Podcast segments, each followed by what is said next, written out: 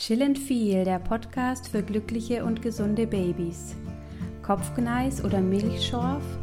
Sehr selten kommt ein Baby mit extrem geplagter Haut auf die Welt, doch schon wenige Tage nach der Geburt können erste Hautirritationen auftreten. Babyakne wird durch eine erhöhte Hormonproduktion ausgelöst, Rötungen und Ekzeme durch Hitze oder Reaktionen auf Fremdstoffe, zu denen die empfindliche Haut erstmals Kontakt hat. Bessert sich das Hautbild nicht und macht das Baby deutlich, dass es sich unwohl fühlt, weil die Haut juckt oder brennt, wird genauer hingesehen. Im vierten oder fünften Monat dann liest du vielleicht den Eintrag atopische Dermatitis im U-Heft. Dies war bei uns der Fall. Mein Sohn war damals gerade mal sechs Monate alt. Mit der Diagnose atopisches Ekzem beginnt für viele Eltern eine Odyssee durch die Schulmedizin und das World Wide Web. Auch wir hatten einiges ausprobiert, bis die Neurodermitis gegen Ende des ersten Lebensjahres plötzlich verschwand. Ich bin Martina, Mama von zwei quirligen kleinen Jungs und Gründerin des Faultierlabels Chill and Feel. Heute zu Gast Bianca Geissert aus Stuttgart. Bianca arbeitet als gelernte Systemtherapeutin und Neurodermitis-Trainerin in erster Linie mit Babys und Kindern, die am atopischen Ekzem erkrankt sind. Ihr geht es darum, die Eltern ganz konkret in den Bewältigungsprozess der Krankheit einzubeziehen. Denn sie weiß sowohl aus der Arbeit mit ihren Patienten als auch aus eigener Erfahrung, was die Hautkrankheit in einer Familie auslöst. Herzlich willkommen, liebe Bianca. Wie schön, dass du dir heute Zeit genommen hast. Ich bin schon richtig gespannt darauf zu erfahren, welchen Weg du gewählt hast, um Eltern von Babys mit Neurodermitis das Leben leichter zu machen. Magst du dich unseren Zuhörern zunächst einmal kurz vorstellen? Ja, sehr gerne. Hallo, liebe Martina. Ich freue mich sehr auf unser heutiges Gespräch und natürlich auch auf deine Fragen und unseren gemeinsamen Austausch. Zu mir gibt es Folgendes zu sagen. Ich bin Bianca Geisert, ich bin 42 Jahre alt, Mutter von zwei Söhnen und mit meinem Mann und mit meinen zwei Kindern lebe ich in Süddeutschland in der Nähe von Stuttgart. Beruflich bin ich Systemikerin und Sozialpädagogin. Ich berate, begleite und unterstütze Eltern und Kinder mit den verschiedensten Symptomen und auch ganz unterschiedlichen Anliegen. Zudem habe ich mich selber auf die Beratung von Eltern Neurodermitis kranker Kinder spezialisiert, da mein eigener Sohn sehr stark von Neurodermitis betroffen war. Daher liegt mir diese Beratung auch besonders am Herzen und es bedeutet mir sehr viel.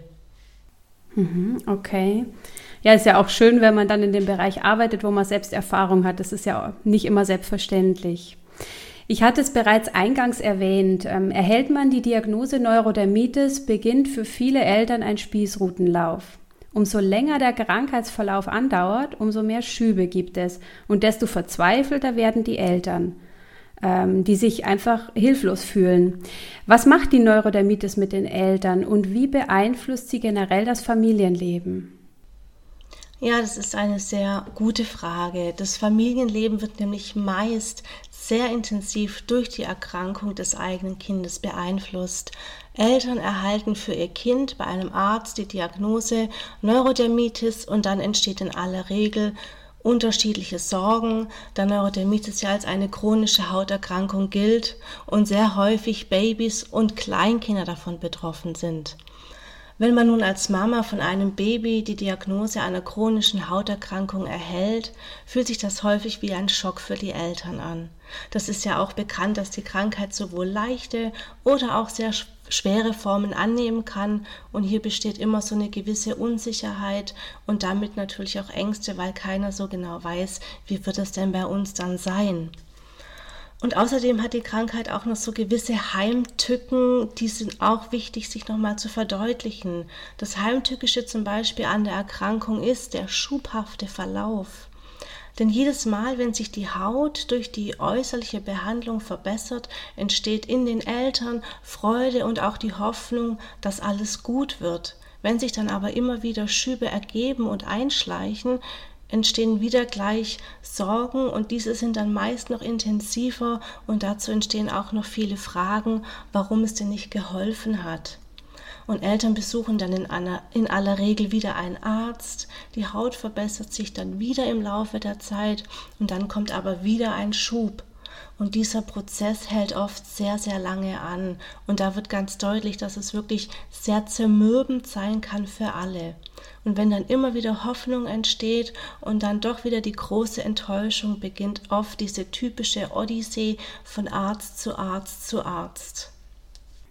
Ja, und vom Arzt geht es zum Heilpraktiker, hinzu kommt womöglich noch die chinesische Medizin, eben all die Ansätze, die im Austausch mit anderen Betroffenen ins Gespräch kommen und Hoffnung auf Heilung in Aussicht stellen. Nur hat die ständige Suche nach Heilmethoden einen großen Nachteil. Sie kann das Hautbild zusätzlich verschlechtern, denn jeder neue Arztbesuch, das Einlassen auf verschiedene Behandlungsarten, all dies bedeutet Stress für Körper und Psyche. Einmal abgesehen von den Kosten, die dabei entstehen.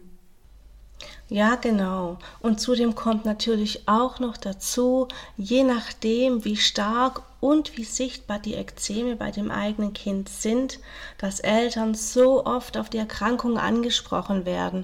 Und wenn das eigene Kind so gekennzeichnet ist, ist es natürlich auch noch eine zusätzliche seelische Belastung. Man wird permanent daran erinnert. Und ganz abgesehen davon ist es auch noch häufig schwierig, wenn man viele nett gemeinten Tipps immer wieder von, bekommt von Freunden, Bekannten und Verwandten und die einem damit natürlich helfen möchten, aber das ist häufig eine zusätzliche Belastung, weil man eben immer wieder daran erinnert wird. Hm, naja, ich bekomme auch regelmäßig E-Mails und Anrufe von betroffenen Eltern. Teils sind das richtige Hilferufe. Sie erzählen mir von schlaflosen Nächten, fehlgeschlagenen Cortisonbehandlungen und offenen Wunden, die einfach nicht abklingen. Und eben auch von Situationen, wie du sagst, wie vielleicht andere drauf reagieren und dann die Situation nicht unbedingt leichter machen. In jeder Zeile oder in jedem Anruf spürt man die Verzweiflung und die Hilflosigkeit der Eltern. Ja, doch einmal abgesehen von den Sorgen der Eltern, was macht der Neurodermitis Alltag eigentlich mit einem Baby bzw. Kind? Die ersten atopischen Ekzeme zeigen sich ja häufig bereits mit vier oder fünf Monaten, also in einer Zeit, wenn ein Baby zum ersten Mal beginnt, bewusst die Welt zu entdecken. Ja, also wenn man sich vorstellt, dass man so klein ist und so ein Leben mit diesem immensen und starken Juckreiz und den damit verbundenen Schmerzen, ist eine große Qual. Und eine weitere typische Heimtücke der Krankheit Neurodermitis ist auch, dass der Juckreiz sehr, sehr häufig in den Situationen auftritt, wenn die Kinder zur Ruhe kommen dürfen, also meist vor dem Schlafengehen. Die Haut juckt, die, kind, die Kinder kratzen sich, sie haben Schmerzen und sie sind dazu noch müde, können sich aber nicht entspannen und erholen, da der Juckreiz natürlich in der Nacht das Erholen und den Schlaf oft stört. Und wenn dann sehr häufig zu wenig und auch nicht wirklich erholsam geschlafen wird, wenn die Haut schmerzt, dann entwickelt sich so oft sowohl für das Kind als auch für die Eltern eine immense Dauerbelastung. Alle sind dann müde, erschöpft, unausgeglichen und das kann sich im Laufe der Zeit wirklich zu einem ganz kritischen Phänomen entwickeln. Ja, das können jetzt sicherlich auch Eltern nachvollziehen, deren Babys ein gesundes Hautbild haben, denn schlaflose Nächte kennen wir ja alle. Ich selbst könnte ein Lied davon singen. Ähm, kommt jemand, äh, jedoch zum fehlenden Schlaf noch die Sorge um das Kind hinzu, ist die Belastung eine ganz andere. Ich erinnere mich an das Telefonat mit einer jungen Mutter, die mir erzählte, wie sie Nacht für Nacht so damit beschäftigt war, die kleinen Händchen ihres Babys zu halten, um Kratzspuren zu vermeiden, dass sie selbst seit Wochen keine Nacht mehr durchgeschlafen hatte. Ja, genau. Hier kommt ja natürlich auch noch dieser typische Juckreiz-Kratzzirkel dazu, der sich während der Erkrankung entwickelt und der eben die Hautirritation ungünstig beeinflussen und der das Abheilen der Ekzeme erschwert. Wenn dann Kinder alt genug sind, um zu erkennen, dass sie anders aussehen als andere, kommt natürlich auch noch eine große seelische Belastung dazu. Und hier wird so deutlich, wie das alles ganz eng zusammenhängt und was das alles bedeutet. Wenn man sich bewusst macht, welchen Einfluss die Neurodermitis tatsächlich auf das Leben von Eltern und Kind hat und welche Bereiche sie erfasst, dann versteht man, wie wichtig es ist, bereits frühzeitig Wege zu finden, um bewusster mit der Hautkrankheit umzugehen. Und damit kommen wir langsam zu deinem Therapieansatz, liebe Bianca. Wie du gerade schon erwähnt hast, geht es beim atopischen Ekzem nicht allein um körperliche Beschwerden. Vielmehr kann Neurodermitis sehr schnell zur seelischen Belastung werden. Wie können Eltern ihrem kleinen Patienten neben der ärztlichen Behandlung auf emotionaler Ebene eine Hilfe sein? Ja, Martina, also neben der medizinischen Behandlung können Eltern sehr, sehr viel zusätzlich für ihr Kind tun und sie da begleiten. Eltern brauchen aber diesbezüglich erst einmal verschiedenste Informationen. Die Behandlung der Haut ist ähm, ein Aspekt der Behandlung und von sehr, sehr großer Bedeutung. Und auch hierzu benötigt es zusätzliches Wissen, das eben häufig nicht vorhanden ist. Und Sie brauchen nicht nur eine Creme, die aufgetragen wird. Ähm, bei der Behandlung der Haut ist es für Eltern ganz wichtig zu wissen, dass es so eine Art Stufenplan gibt, der eingehalten werden soll. Eltern müssen unbedingt darauf achten, in welchem Zustand sich die Haut befindet. Ist das Ekzem in einem akuten, in einem subakuten oder in einem unauffälligen Zustand? Und in jedem Zustand muss die Haut anders versorgt werden. Und das ist schon mal immens wichtig, darüber aufzuklären, da das oft nicht ganz klar ist. Ja, interessant. Von einem Stufenplan höre ich zum ersten Mal. Magst du dies ein wenig genauer erklären? Ja, sehr gerne. Also das kann man sich ungefähr so vorstellen wie eine Art Ampelsystem.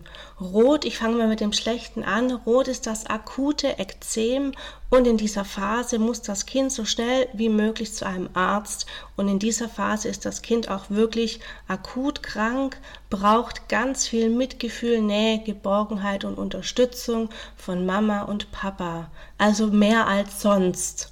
Und hier geht es wirklich um schnelle Hilfe, um viel Nähe und um Linderung.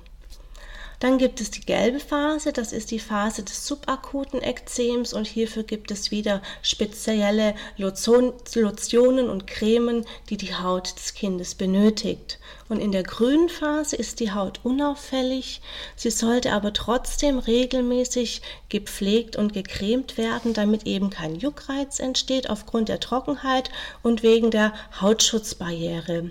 Und dieser Stufenplan würde speziell für Eltern und die Behandlung der Haut entwickelt, um eben eine Orientierung und wie so ein Grundgerüst zu haben, der für die äußere Behandlung von Bedeutung ist. Und außerdem stellen Eltern ja auch oft fest, dass das Eincremen und auch die Behandlung der Haut sehr stressbelastet ist. Hier kann man auch gemeinsam mit Eltern zusammenarbeiten, wie diese Situationen kindgerechter und spielerischer gestaltet werden können, um eben für das Kind auch etwas Schönes dabei herauszuholen und dass es nicht nur unangenehm ist. Mhm. Ah ja, danke, das hast du gut erklärt. Äh, Gerade zu dem Kindgerechten, das finde ich auch ein spannendes Thema, dass man sich damit beschäftigt. Ähm, ich meine, ich habe auch einige Bücher dazu gesehen. Ich könnte mir zum Beispiel vorstellen, dass ein Kuscheltier oder eine Puppe dabei helfen können, dass die Eincremeprozedur einfach ein bisschen angenehmer gestaltet werden kann. Ich habe schon mit Eltern gesprochen, die dann immer ein kleines Puppentheater inszenieren, um die Aufmerksamkeit von der irritierten Haut wegzulenken. Ist denn Ablenkung eigentlich eine gute Alternative oder sollte die Aufmerksamkeit bewusst auf das Eincremen gelenkt werden, damit man darüber eine vertraute Routine schafft? Was meinst du dazu? Ja, also ein Patentrezept gibt es hier natürlich nicht.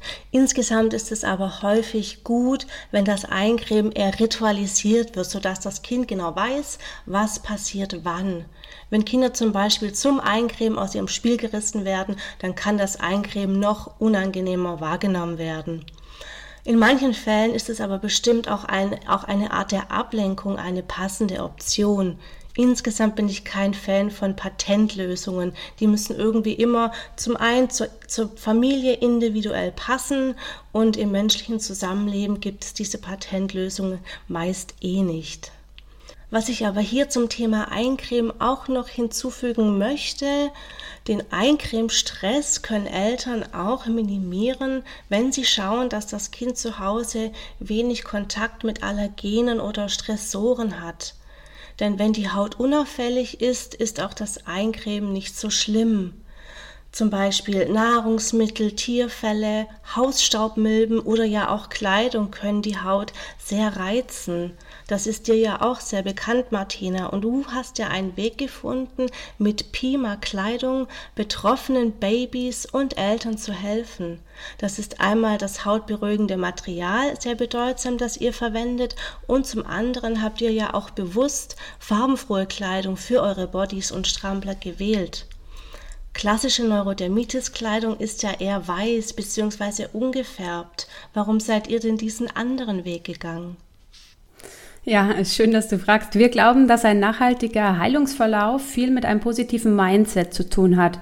Wenn ich als Mama ständig an die Hautkrankheit erinnert werde, ähm, wie dies bei klinisch weißen Ganzkörper-Overalls der Fall ist, erhöht das mein Stresslevel und ich bin mir ständig bewusst, dass mein Baby anders ist. Diesen Stress wiederum spürt mein Baby, was das Hautbild garantiert nicht besser werden lässt. Deshalb möchten wir betroffene Eltern bewusst mit farbenfroher, neurodermitis-freundlicher Babykleidung erreichen. Und die Erfahrung hat gezeigt, dass wir damit genau die richtige Entscheidung getroffen haben. Ja, Bianca, aber es soll ja jetzt nicht um unsere Kleidung gehen, ähm, sondern vielmehr um deine Arbeit. Mich würde hier interessieren, welche Informationen du unseren Zuhörern außerdem zu den ganzen Tipps, die jetzt du schon geteilt hast, noch mit auf den Weg geben möchtest. Ja, also was bestimmt ähm, für Eltern sehr, sehr wichtig ist zu wissen, sind Informationen über die Zusammenhänge von chronischen Erkrankungen. Meist erfahren äh, Eltern, dass sich bei Neurodermitis eben nicht nur die Haut verändert, sondern eben auch noch sehr viel mehr. Oft ist nichts mehr so, wie es davor einmal war, und das hängt unter anderem damit zusammen, dass chronisch kranke Kinder eine ganz andere Unterstützung brauchen als akut kranke Kinder. Und das ist häufig gar nicht klar. Und wenn chronisch kranke Kinder über Monate oder manchmal sogar über Jahre hinweg eine sehr, sehr, sehr krankheitsorientierte Empathie erfahren, was meinst du, was dann daraus entstehen kann? Hm, das ist eine spannende Frage. Also ich könnte mir vorstellen, dass die Neurodermitis dadurch schnell Mittel zum Zweck wird. Das Kind lernt, dass es über seine Hautkrankheit sofort die volle Aufmerksamkeit bekommt. Kinder sind ja sehr clever und wissen schnell Vorteile aus einer Situation zu ziehen. Wenn ich sage, dass es juckt, wird Mama sofort alles liegen und stehen lassen und zu mir kommen. Gerade dann, wenn Geschwisterkinder da sind, ist diese Situation sicher nicht ganz einfach zu handeln, oder? Ja, es ist wirklich alles andere als einfach, dann allen gerecht zu werden. Und Kinder mit einer chronischen Erkrankung machen so oft die Erfahrung, dass der Krankheit die intensivste Aufmerksamkeit geschenkt wird, da natürlich alle dem Kind so gut wie möglich helfen wollen. Also das ist ja ein Zeichen von besonderer Fürsorge von Seiten der Familie. Wenn wir uns nur aber mal versuchen, die Perspektive zu wechseln und in die Lage des Kindes zu versetzen, was könnte das für das Kind bedeuten? Für das Kind bedeutet das meist, dass es die Aufmerksamkeit eher für krankheitsbezogene Aspekte erhält. Und Eltern sollten sich die Frage stellen, was ist denn bei uns zum Beispiel zu Hause der größte und intensivste Aufmerksamkeitslieferant? Ist das die Krankheit und ihre Symptome? Oder die Ressourcen und die Entwicklungsschritte des Kindes und was ist für das Kind besser, welcher Blickwinkel, um hier einfach auch mal versuchen, die Perspektive des Kindes in den Blick zu nehmen. Und hier kann man wirklich Schritt für Schritt mit Eltern daran arbeiten, dass wieder für alle mehr ressourcenorientiertere und krankheitsfördernde Prozesse entstehen. Das klingt jetzt vielleicht alles so ein bisschen abstrakt und schwer verständlich, aber in der Beratung kann man hier ganz, ganz praktisch daran arbeiten, sodass ganz schnell verstanden wird, was genau damit gemeint ist und was sich daraus innerlich entwickelt. Ich würde dich gerne kurz zu einer Art Intervention einladen aus meinem Alltag. Könntest du da gedanklich mal daran teilnehmen? Oh ja, das klingt spannend. Ich denke, da werden auch unsere Zuhörer Interesse haben. Das heißt, jetzt lehnen wir uns alle mal zurück und hören dir zu. Ja, genau. Okay, danke. Also stell dir nun einmal vor, du würdest dich jetzt gedanklich für dein Kind, das an Neurodermitis leidet, eine krankheitsorientierte Diagnose verfassen, in der alle Aspekte, die sich seit der Krankheit entwickelt haben, ganz differenziert zusammengetragen werden. Also zum Beispiel, mein Kind hat entzündete Haut, mein Kind kratzt sich blutig, mein Kind leidet an dem Juckreiz und den Schmerzen, mein Kind weint viel, mein Kind ist anders als andere Kinder und so weiter. Was passiert hier jetzt mit dir und was erlebst du? Fühlst du dich vielleicht größer oder eher kleiner? Fühlst du dich frei oder eher bedrückt? Bist du voll Zuversicht oder eher voller Sorge? Lass das einfach mal kurz wirken. Und im nächsten Schritt würde ich dich dann darum bitten, dich gedanklich auf eine Ressourcendiagnose für dein Kind äh, kurz einzulassen, diese gedanklich zu verfassen und schauen, was dabei hervorgeht, was ist alles ähm, toll an deinem Kind, was sind seine Vorlieben und was sind seine Stärken und so weiter. Also zum Beispiel, mein Kind ist lebhaft, mein Kind ist aufgeweckt, mein Kind ist stark, mein Kind ist feinfühlig. Was fühlst du jetzt? Fühlst du dich jetzt eher größer oder kleiner, frei oder bedrückt, aktiviert oder erschwert, zuversichtlich oder voller Sorgen? Und wenn man sich nun vorstellt, dass diese Gedanken oft über Monate oder Jahre gedacht werden und wenn es immer wieder darum geht, die Krankheit zu bekämpfen, dann wird ganz schnell klar, welche Auswirkungen diese Gedanken zum einen auf einen selbst und dann natürlich auch auf das Kind haben. Und hier wird auch nochmal spürbar, was chronisch kranke Kinder benötigen. Und hier kann gemeinsam so viel entwickelt werden, damit eben für das Kind und auch für die Familie wieder mehr positives und auch mehr gemeinsames Gutgehen entwickelt werden kann. Ja, die Fragen muss ich jetzt erst nochmal auf mich wirken lassen, aber es ist auf jeden Fall was, was einen ins Nachdenken bringt und wo ich, ja, wo ich einfach denke, man kann sehr viel über sich und eben das eigene Kind auch lernen, mal aus einer ganz anderen Perspektive betrachtet. Äh, ja, das wäre auch mein Tipp an unsere Zuhörer. Notiert euch doch die Fragen und nehmt euch in einem ungestörten Moment dafür Zeit.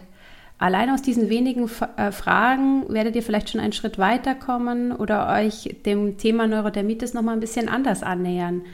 Gern dürft ihr uns auch die Antworten per E-Mail zukommen lassen. Aber jetzt würde mich doch noch mal etwas anderes brennend interessieren. Kann eine Stärkung auf emotionaler Ebene tatsächlich das Hautbild verbessern oder geht es dabei lediglich darum, bewusster mit der Neurodermitis umzugehen? Welche Erfahrungen hast du hier gemacht, Bianca? Die Stärkung der emotionalen Ebene, Martina, trifft es nicht so ganz. Das ist relativ schwammig und es braucht viel mehr als das. Das Wichtigste sind wieder Informationen, und zwar Informationen darüber, wie man die Krankheit Schritt für Schritt bewältigen kann. Einen kleinen Schritt dazu sind wir ja gerade eben schon gemeinsam gegangen. Es gibt aber noch viel mehr, was Eltern tun können. Also etwas anderes ist zum Beispiel, dass man sich verdeutlicht, dass die Haut des betroffenen Kindes ja nicht immer gleich reagiert. Wichtig sind hier die Variationen und dass die Krankheit Variationen hat. Es gibt Situationen, in welchen sich Symptome entwickeln und Situationen, in welchen sich keine Symptome entwickeln. Also die Haut reagiert nicht immer. Und für uns Systemiker sind Symptome immer in einen Kontext eingebettet und können auch als Signale oder wertvolle Feedbackschleifen von dem Körper verstanden werden, die etwas zum Ausdruck bringen möchten. Oh, dann habe ich dich da wohl nicht so ganz richtig verstanden. Es geht also nicht allein darum, auf emotionaler Ebene stärker zu werden. Ähm, bitte erklär doch nochmal genau, was du bzw. die Systemtherapie leistest. Okay, also ich versuche es mal relativ einfach an einem bildhaften Beispiel zu erklären. Viele gehen ja davon aus, dass es für die Erkrankung eine Ursache gibt und wenn man sich dann also dieser Ursache bewusst wird, dass dann alles gut ist. Die Systemtheorie hat aber diese Art des Denkens in Bezug auf menschliche Systeme widerlegt.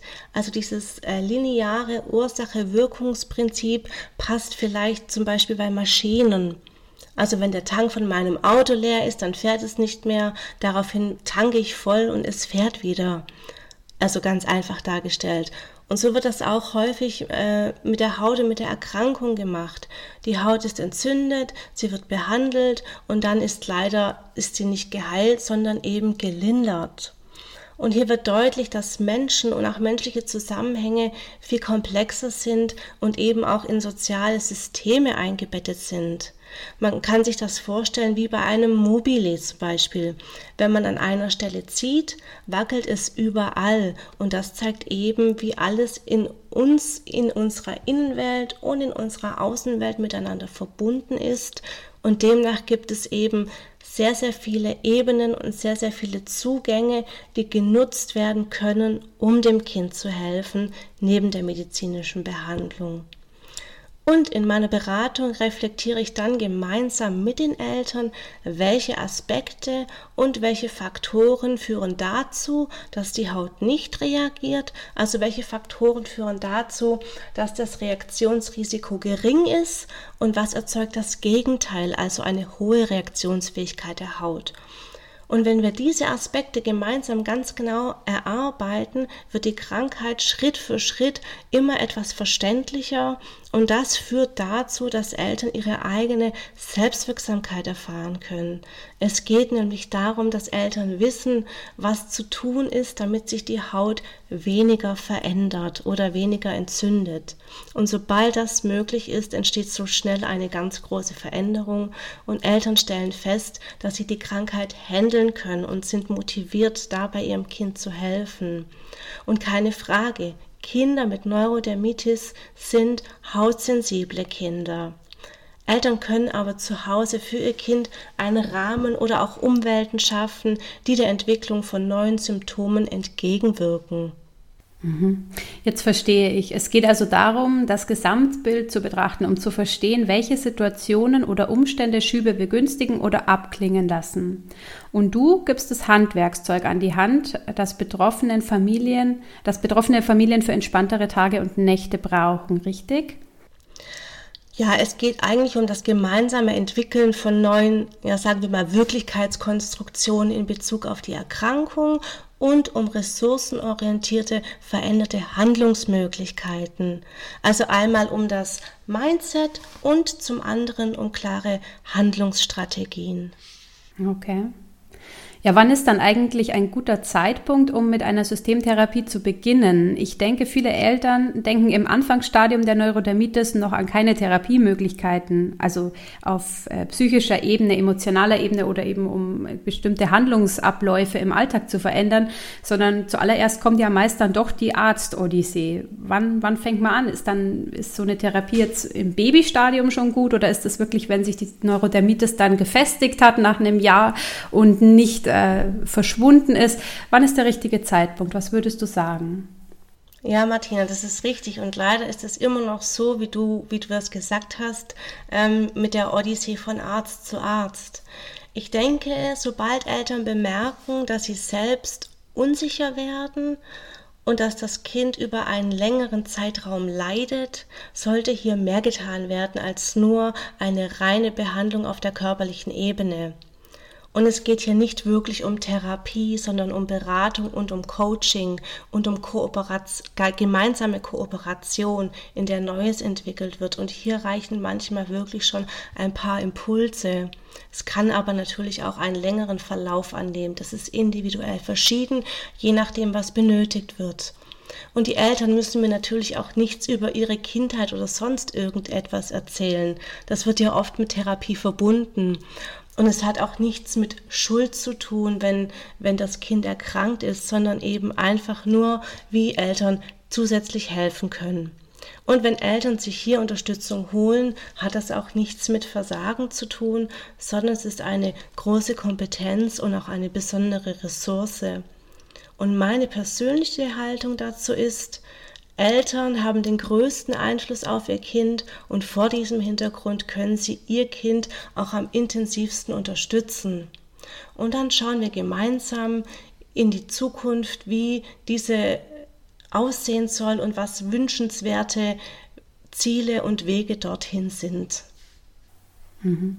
Ja, das war jetzt, glaube ich, nochmal ganz wichtig auch zu wissen, weil ja nach wie vor, also Therapie ähm, ist ja häufig schon Teil des Alltags vieler Menschen, aber es gibt immer noch genug, die wollen davon eigentlich nicht so viel wissen, weil eben immer die Angst ist, es wird in der Vergangenheit gegraben, es wird auf ganz anderen Baustellen gesucht und das schreckt einfach viele Menschen ab.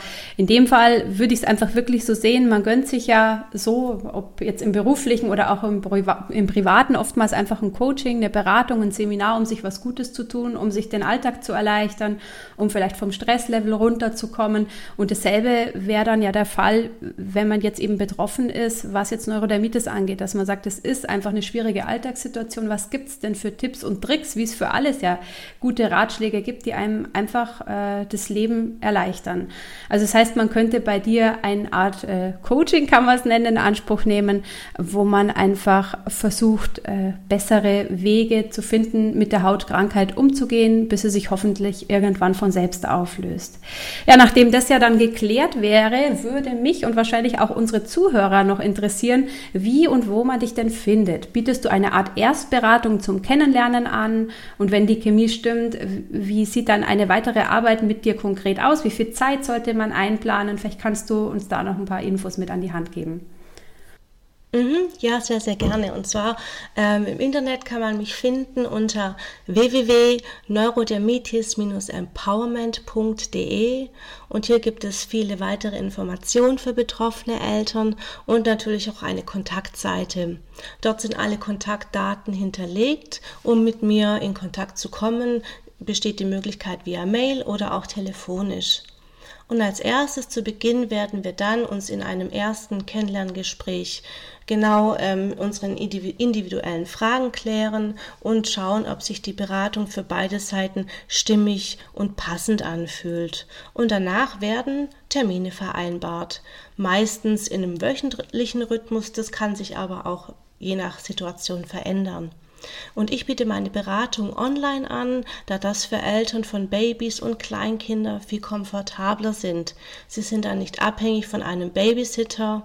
Und was natürlich auch noch dazu kommt, ist die momentane Situation, wo so viel Unsicherheit und ja leider auch so viel Abstand gehalten werden sollte. Und das ist natürlich auch nicht außer Acht zu lassen. Mhm.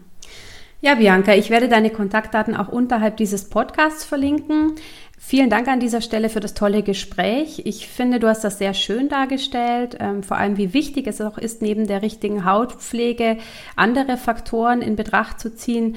Ähm, denn eine gestörte Hautschutzbarriere ist nicht immer der alleinige Auslöser für neue Schübe. Das dürfte in diesem Podcast auch ganz deutlich geworden sein. Ja, das hoffe ich sehr, liebe Martina. Und ich möchte mich sehr und ganz herzlich bei dir bedanken für das schöne Gespräch und dass ich ein Teil sein durfte von deinem Podcast. Vielen Dank. Danke dir. Häufig verwächst sich die Neurodermitis in den ersten Jahren. Manchmal bleibt sie aber auch über das Grundschulalter hinaus. Egal wie lange ihr mit der Hautkrankheit leben müsst, es gibt immer Wege, die einem den Umgang damit erleichtern. Ich wünsche euch von Herzen, dass auch ihr euren Weg findet. Chillin' Feel, der Podcast für glückliche und gesunde Babys.